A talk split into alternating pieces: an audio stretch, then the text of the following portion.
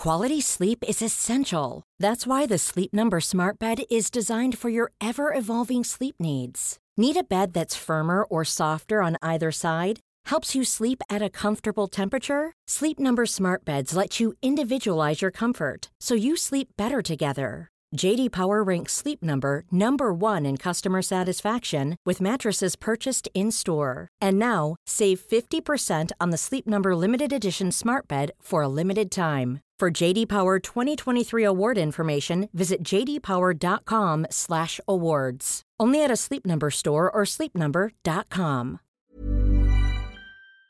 L'histoire qui suit est très intrigante. On parle d'un John Doe, mais vous allez voir que c'est pas comme toutes mes autres vidéos de John Doe. En fait, on a un visage, euh, on a un nom, mais la personne est quand même sans identité.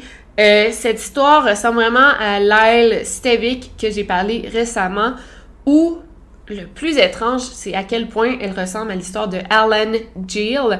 Alan Gill, lui, a été identifié, mais euh, Peter Bergman, euh, non, tristement. Euh, mais c'est le genre d'histoire qui m'intéresse beaucoup, des, des John Doe qui veulent conserver leur anonymat. donc c'est ça, on va parler de ça aujourd'hui. Restez là.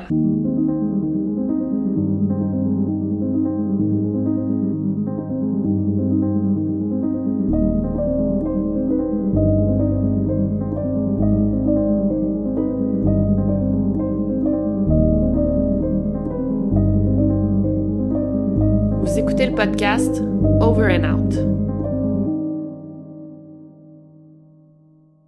Le 16 juin 2009, il y a un homme nu qui a été retrouvé sur la plage Ross's Point euh, dans la ville de Sligo en Irlande. Il a été trouvé à 6h45 du matin par un père et son fils qui se pratiquaient pour un triathlon. Donc, ils ont fait la découverte du corps, ils ont appelé les autorités et à 8 heures du matin, il a officiellement été déclaré comme mort. C'est là qu'une grosse enquête de 5 mois a commencé. Quand on a retrouvé l'homme, il était nu, mais tous ses vêtements étaient éparpillés autour de lui.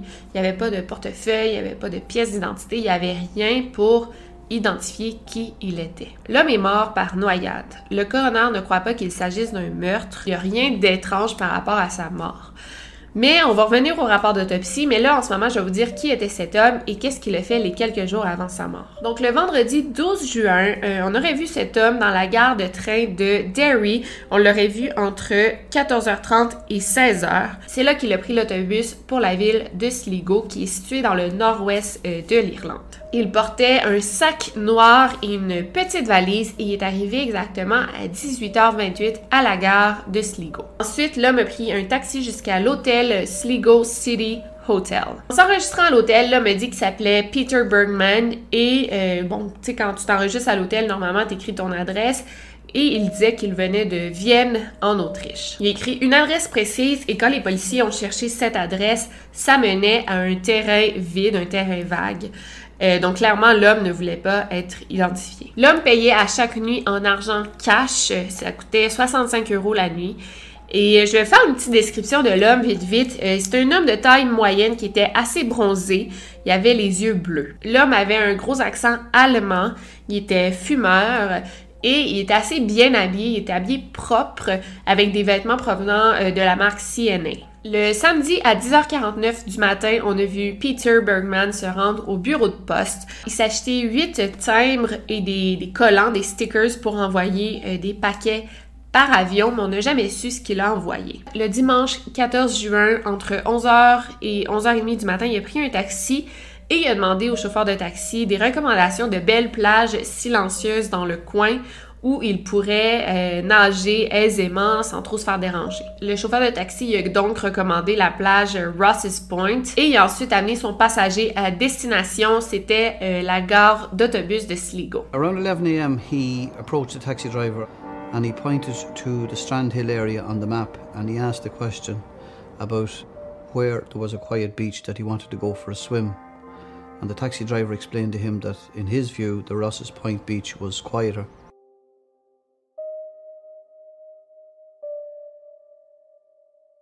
He got out and had a look at the area and seemed contented and got back into the taxi and returned back into Sligo itself. On sait ensuite que le lundi 15 juin, Peter Bergman a fait le check-out de l'hôtel à 13h06. Il est reparti avec son sac à dos noir, un sac en plastique violet et une petite valise mais étrangement, c'était pas la même valise avec laquelle il était arrivé. On le sait parce qu'on l'a vu sur les caméras de surveillance. Donc, il y avait une valise différente et on ne sait pas ce qu'il fait avec sa première valise. En parlant du sac violet, euh, c'est un aspect assez étrange de l'affaire euh, Peter Bergman. En fait, à chaque jour, il sortait de l'hôtel avec un petit sac en plastique violet qui contenait des objets, on savait jamais vraiment ce que le sac contenait, mais à chaque jour, il partait avec son petit sac en plastique violet. Quand il revenait le soir se coucher, il n'avait plus son sac violet. Moi, je pense qu'il utilisait toujours le même sac violet et qu'il, après s'en être servi, il mettait en petite boule dans ses poches mais il partait avec un sac et revenait sans sac. Mais qu'en est-il des objets que contenait ce sac violet? On pense qu'il disposait de ces objets un petit peu partout à travers la ville.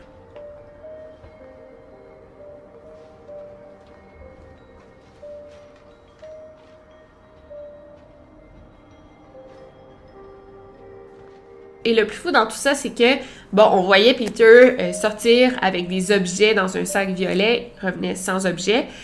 Et en regardant les, caméras de surveillance un peu partout dans la ville, on voyait Peter qui disposait des objets dans les poubelles euh, aux quatre coins de la ville, mais il savait se placer dans les angles morts des caméras où il se retournait pour pas que la caméra capte quel objet il jetait. Donc ça, ça aurait pu nous aider à identifier l'homme, qu'est-ce qu'il jetait dans les poubelles? Mais on n'a pas été capable de l'identifier parce qu'on voyait pas qu'est-ce qu'il jetait dans les caméras. C'est un homme super intelligent. Donc on peut voir que c'est un homme assez rusé, méthodique, parce qu'il devait être au courant qu'on allait le chercher et que les policiers allaient pouvoir peut-être l'identifier grâce aux objets énigmatiques qu'il jetait dans les poubelles. Donc pour revenir à l'avant-dernière journée de Peter, il a quitté l'hôtel euh, à pied pour se rendre dans une gare d'autobus pas loin de l'hôtel. En route, il s'est arrêté euh, à un centre d'achat, un petit centre d'achat pas loin.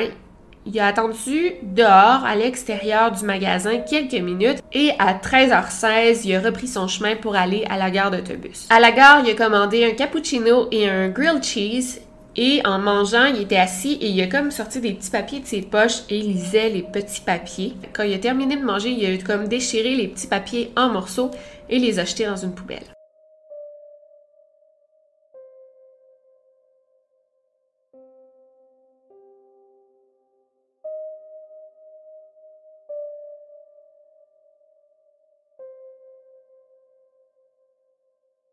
C'est vraiment étrange, c'est comme s'il ne voulait laisser aucune trace derrière lui.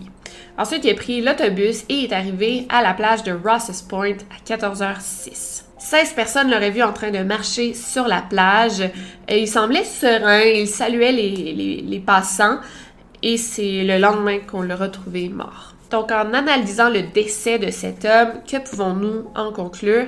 En fait, on croit qu'il avait entre 50 et 60 ans. L'homme avait les dents en parfaite condition, donc il y avait eu euh, des, plombages, des traitements de canal, il y avait même une dent en or. Donc ça, ça laisse sous-entendre qu'un dentiste a quelque part dans le monde que ces informations dentaires et il connaît cet homme qui était probablement son patient. À part ça, l'homme avait une belle apparence, il avait les cheveux frais coupés, la barbe rasée, donc on, on peut penser que c'était pas un sans-abri mais tristement, son état de santé était lamentable. Il y avait plusieurs tumeurs dans les os et il y avait un cancer de la prostate très avancé. Son cœur était très abîmé, donc ça laisse sous-entendre qu'il avait eu plusieurs arrêts cardiaques dans sa vie et il lui manquait un rein. Il avait des problèmes de santé très sérieux, mais il n'avait jamais reçu de traitements médicaux euh, pour euh, ses problèmes de santé, donc pas de médicaments, pas de traitement de chimio. Donc on pense que cet homme devait beaucoup souffrir selon sa condition de santé. On pense qu'il euh, y avait des, des, très fortes douleurs, mais il n'y avait rien pour soulager ces douleurs. Donc c'est là que se termine cette histoire. C'est super triste parce que cet homme, Peter Bergman, n'a jamais été identifié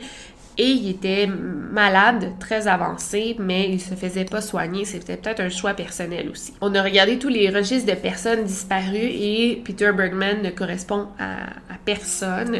En 2020, là, cette année, on a théorisé que peut-être que cet homme, c'était le fils d'un nazi, parce qu'apparemment que Bergman, c'est un nom qui était souvent utilisé durant la Seconde Guerre mondiale par le fils euh, d'un leader nazi nommé Martin Bormann. Fait qu'on a théorisé ça, peut-être que c'est pour ça qu'il voulait pas se faire identifier, parce que c'est un fils c'est un nazi. Mais bon, euh, je suis pas sûre de ça. Moi, je pense que c'est beaucoup plus simple que ça. Tristement, cet homme devait être en phase terminale. Euh, et il voulait pas euh, payer pour des traitements médicaux. En Irlande, je, ça doit pas être aussi cher qu'aux États-Unis, mais aux États-Unis, il y en a qui, ont le cancer, qui préfèrent mourir avant de subir tous les traitements parce que ils vont s'endetter eux et leur famille. C'est vraiment triste la situation du système de santé aux États-Unis. Bon, ça c'est une autre vidéo là, mais euh, fait on pense que c'est ça. Peut-être que l'homme souffrait terriblement et il a pris la décision de mettre fin à ses jours et pas attendre que le cancer gagne en quelque sorte. Fait que c'est vraiment triste. Peut-être aussi qu'il a dit adieu à sa famille et sa famille respecte son choix euh, de garder l'anonymat. Euh, fait que c'est peut-être ça qu'il a envoyé plusieurs paquets, peut-être que justement il a envoyé des lettres d'adieu.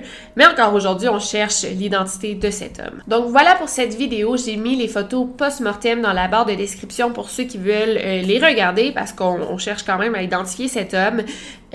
Voilà. Donc sinon, c'était Victoria Charlton. N'oubliez pas de garder l'œil ouvert. Over and out.